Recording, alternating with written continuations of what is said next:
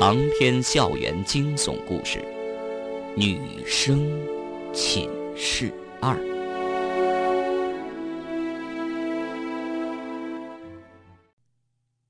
下了课回到寝室，看到苏雅正在闷头闷脑的上网，对方圆的到来充耳不闻，方圆就知道，他肯定是在怪自己没有跟他站在同一阵线上，反对冯晶的入住。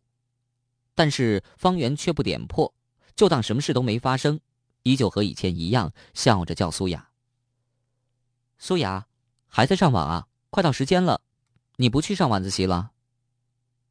苏雅头也没回的回了一句：“不去。”又在钓帅哥呀？叫他发几张照片来看看。方圆坐到苏雅身边，搂着苏雅的肩膀。苏雅正在网上聊天，打字如飞，噼里啪啦。同时跟几个好友聊，看得方圆眼都花了。我说苏雅，你就不能专心点？怎么这么花心啊？同时和这么多帅哥聊天。苏雅停下来，有些意味萧索的说：“都是一群白痴。”算了，不聊了，我去写小说了。方圆只好站起来。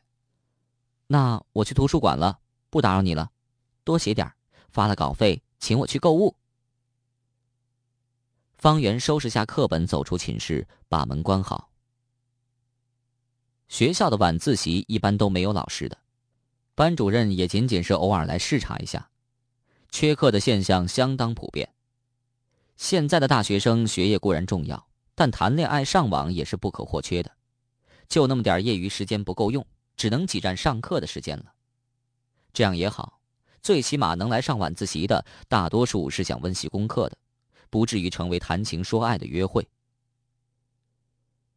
方圆利用晚自习的时间去图书馆兼职，帮萧静整理图书。实际上，萧静这两年的身体越来越差了，他的工作几乎都交给了方圆。幸好图书馆的另一个管理员体恤方圆，又是熟手，分担的比较多，不然真够方圆累的。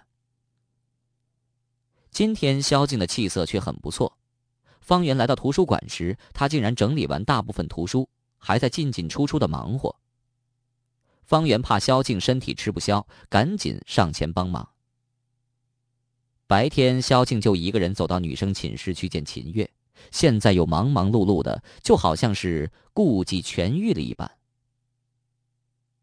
萧静看到方圆进来，似乎很高兴，扔下了手上的工作，也阻止方圆帮忙。方圆啊！不要管这些，陪我出去走走吧。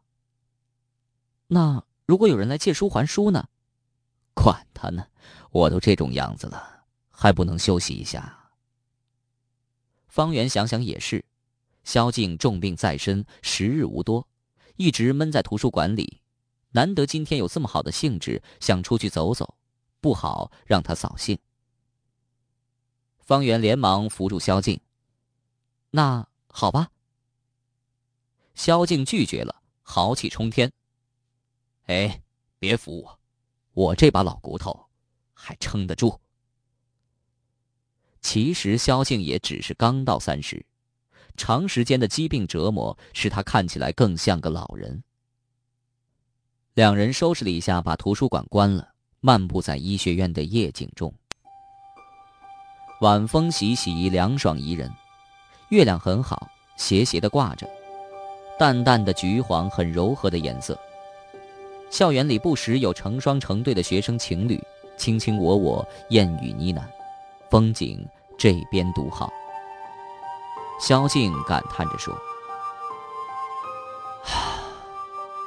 十多年了，医学院还是老样子，可是有些东西，却永远找不回来了。”方圆默默的看着萧静，不知怎的，心里酸酸的。在某种意义上，他把萧静当做自己的精神导师。萧静的声音忽高忽低，自言自语，含含糊糊。方圆侧耳聆听，隐隐约约是一首宋词。再听的几句已经明了，萧静正在吟唱的是苏轼悼念妻子的《江城子》。十年，生死两茫茫。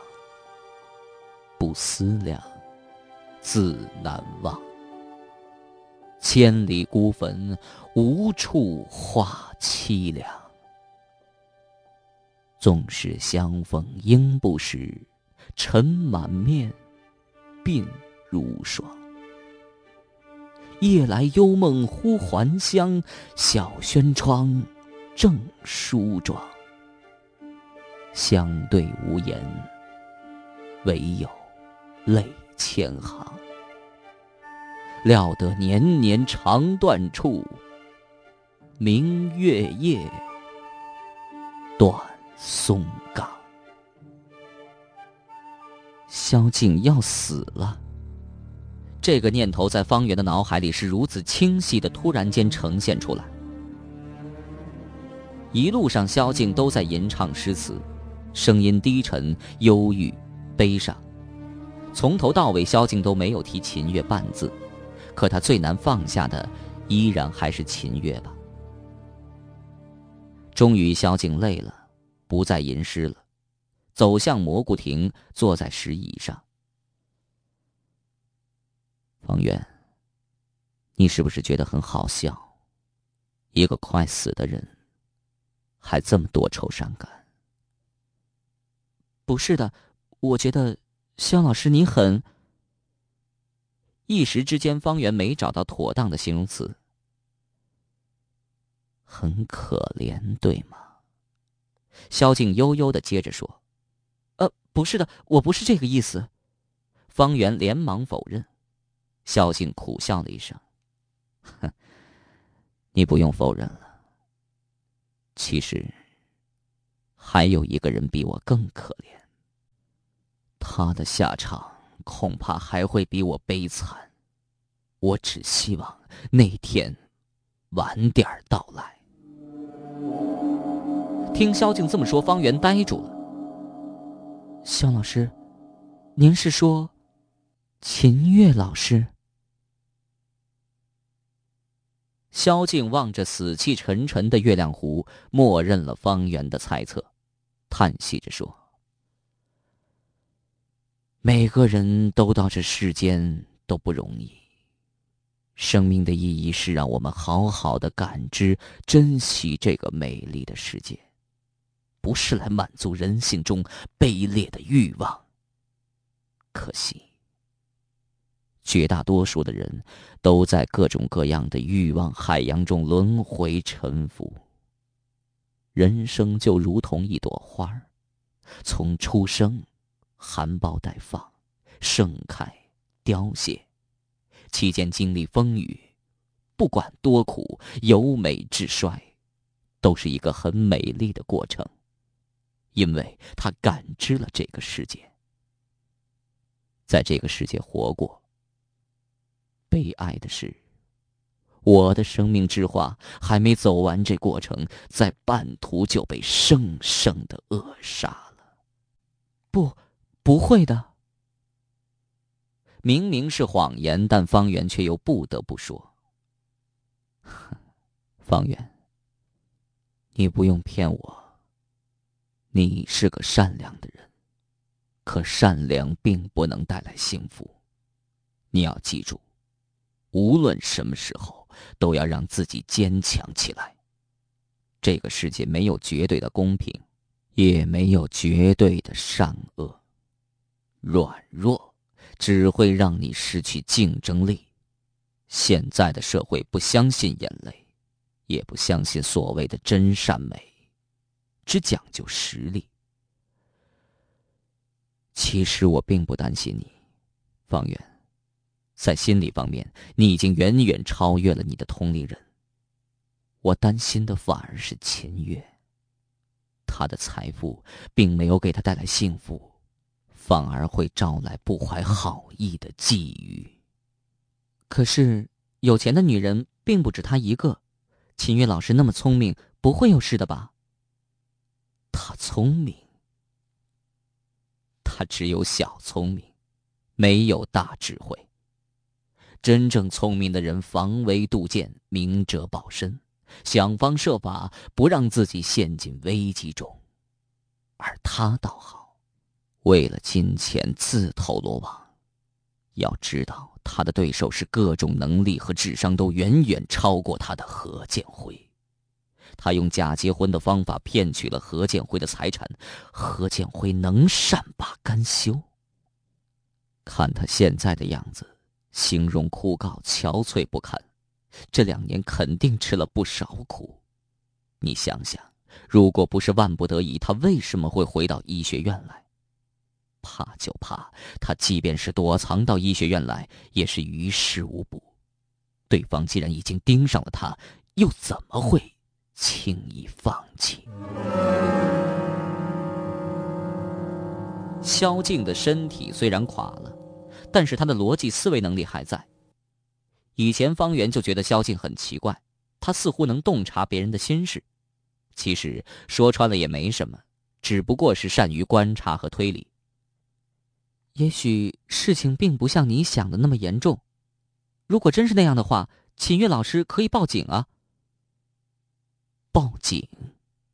难道靠警察保护一辈子？再说他有什么证据报警？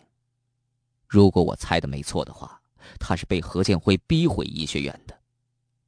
佛经说，人有八苦：生老病死、怨憎、爱别离、求不得。五阴炽盛，秦月现在是八苦俱全，岂能善终？方圆无语。其实谁又能真正摆脱这人生八苦呢？他想起了以前听过的一个佛学典故：五祖传法，得意弟子神秀做佛阶。身是菩提树，心如明镜台，时时勤拂拭，莫使有尘埃。而不识一字的厨房小和尚慧能听完之后，自悟佛界：菩提本无树，明镜亦非台，本来无一物，何处惹尘埃？如果真的能心静如水，视名利为浮尘，无欲无求，或许能领会到那种禅境。我有明珠一颗，久被尘劳关锁。今朝沉静光生，照破山河万朵。萧静竟然朗声念起了佛阶，可惜没念多久，他就咳嗽连连，气喘吁吁。方圆上前扶住他，萧静摆了摆手，示意他松手，慢慢的坐好，身体歪歪斜斜的靠在石椅上。我现在口很渴，你去帮我买瓶水来吧。好啊，可是你现在的样子……方圆怕萧静支撑不住。萧静今天的表现非常兴奋，与他平时的羸弱判若两人，这是个不好的兆头。医术精湛的医生都知道，病人在临死之前经常会出现回光返照的现象。方圆担心萧静随时会油尽灯枯，寿终正寝。快去买吧。萧静显得十分疲惫，缓缓闭上了眼睛。方圆只好起身，每走一段路，他都会回头望望，望见披着黑风衣的萧静与灰暗的蘑菇亭融为一体，僵坐不动。转过一个弯已经看不到蘑菇亭了。方圆这才快步向小卖部跑去。几分钟之后，方圆拿着两瓶水回来，远远的望见萧静的风衣，心下略安，但走得越近越是心惊。直到进了蘑菇亭，心不由一紧。石椅上披着萧敬的黑风衣，可萧敬的人却不见了。这么晚了，他会去哪里呢？方圆站立在月亮湖边，放眼四望。月光皎洁，温暖着夜色中的医学院。虽然朦胧，医学院的场景却也能依稀看清。随处可见三三两两的学生自由自在的打闹嬉笑，一片温馨景象。可是萧静却失踪了。蘑菇亭边来去只有一条笔直的路，按理说萧静即使离去，这时候也应该会看到。再说了，他如果离去，为什么扔下他的黑风衣？要知道，他的身体已经瘦削成排骨了。如果不是黑风衣裹着，十分吓人。肖老师，方圆再次大声叫，他的叫声引来许多惊奇的目光。方圆却没时间理会这个，沿着湖堤慢慢寻觅。他走得很慢，仔细搜索，却依然没有发现萧静的身影。萧静就这样凭空的消失了，不可能的，他不可能凭空消失的。方圆沿原路返回搜索，目光开始望向月亮湖面。如果不在陆地上，只能在湖水中了。湖水很脏，现在几乎是墨一般黑，微微荡漾，在月光的映照下显得迷离恍惚。方圆的瞳孔突然放大，湖水中一个黑色的球状物时隐时现，随着水波微微晃动。方圆虽然看不真切，心里却陡然闪出一个可怕的猜测：那是萧静的头。方圆紧跑几步，找到一个稍微近点的地方，找好角度，借着明亮的月光仔细观察。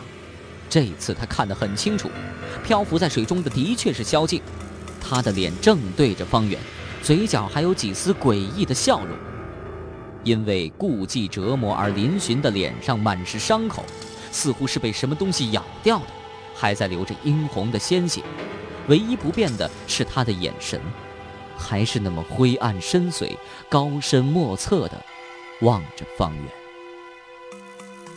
萧静死了。仿佛一座华丽奢侈的宫殿轰然倒塌，方圆听到了自己心碎的声音，温暖的泪水夺眶而出，朦胧了他的双眼，划过脸颊流到嘴里，咸咸的，苦苦的。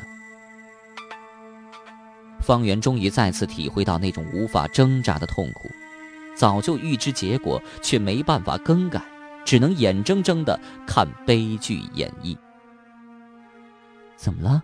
怎么了？你没事吧？几个学生围了过来，好奇的询问。此时方圆已是泪流满面，哽咽着，几乎无法言语。他好不容易控制自己的情绪，断断续续的说：“萧静老师掉到湖水里去了，找人救他。”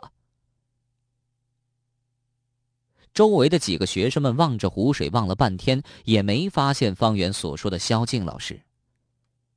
没看到啊？对呀，湖水里哪有人影啊？你是不是看错了？方圆抹掉泪水，再看了看，湖水中果然已经没有萧静的影子。萧静沉进水中了。方圆惊奇的发现，在原来发现萧静的湖水处，竟然冒着水泡。有很多很多的水泡，湖水里开始出现不规则的水波，迅疾震荡，暗潮汹涌。方圆突然想起韩军的话：难道月亮湖里真的有传说中的水鬼？这时候，冷风乍起，卷起千重寒意，铺天盖地的袭来。方圆的心莫名其妙的悬了起来，呼吸也不敢随意。身体似乎被千线万缕的线条绷紧，变得生硬起来。方圆听到自己心跳的声音，扑通扑通，一声快过一声，越来越快，窒息的感觉再度降临。湖水下面隐藏着什么？萧静是被什么拖进了水中？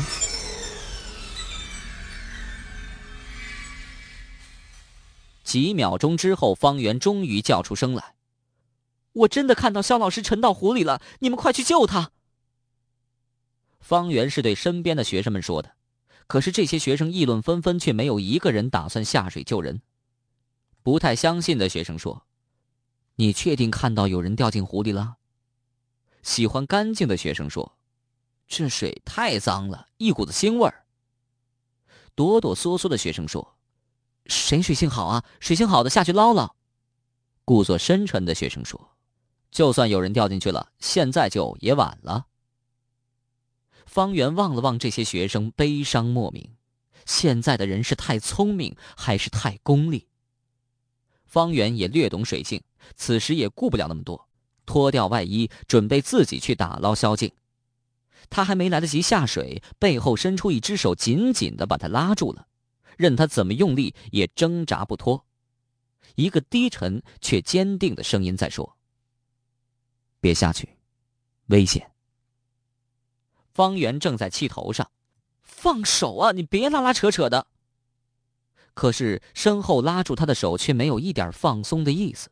方圆回头一看，拉住自己的正是徐天。方圆冲着徐天大声叫道：“什么危险不危险？我要去救人，不能下水，这水有问题。”徐天的语气很温和，但自有一股威势，由不得方圆不信。这水。方圆低头看脚下的湖水，在夜色中显得异常黑丑，像一锅刚刚化开的沥青。水面上似乎还浮着一些细小的黑色藻类，随波逐流，微微震动。方圆伸出食指，轻轻探入湖水中，指尖隐隐感到一种淡淡的麻痹。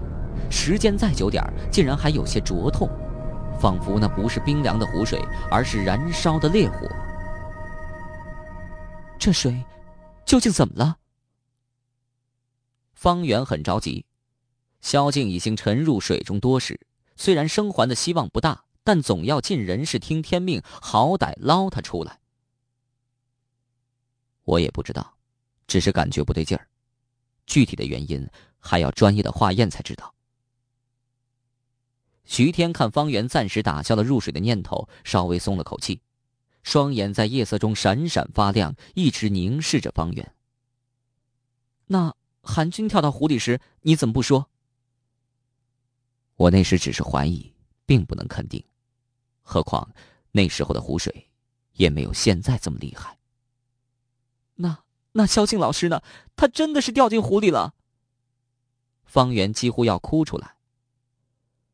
我相信你，不过，你也要理智点。肖老师的身体不好，生还的希望很渺茫，而且说到这儿，徐天停顿下来，似乎并不想继续说下去。可是方圆却紧追不舍。而且什么？方圆，你别问了，和你没关系，反正你听我的，不会错。先离开这儿吧。徐天仿佛对方圆隐瞒着什么。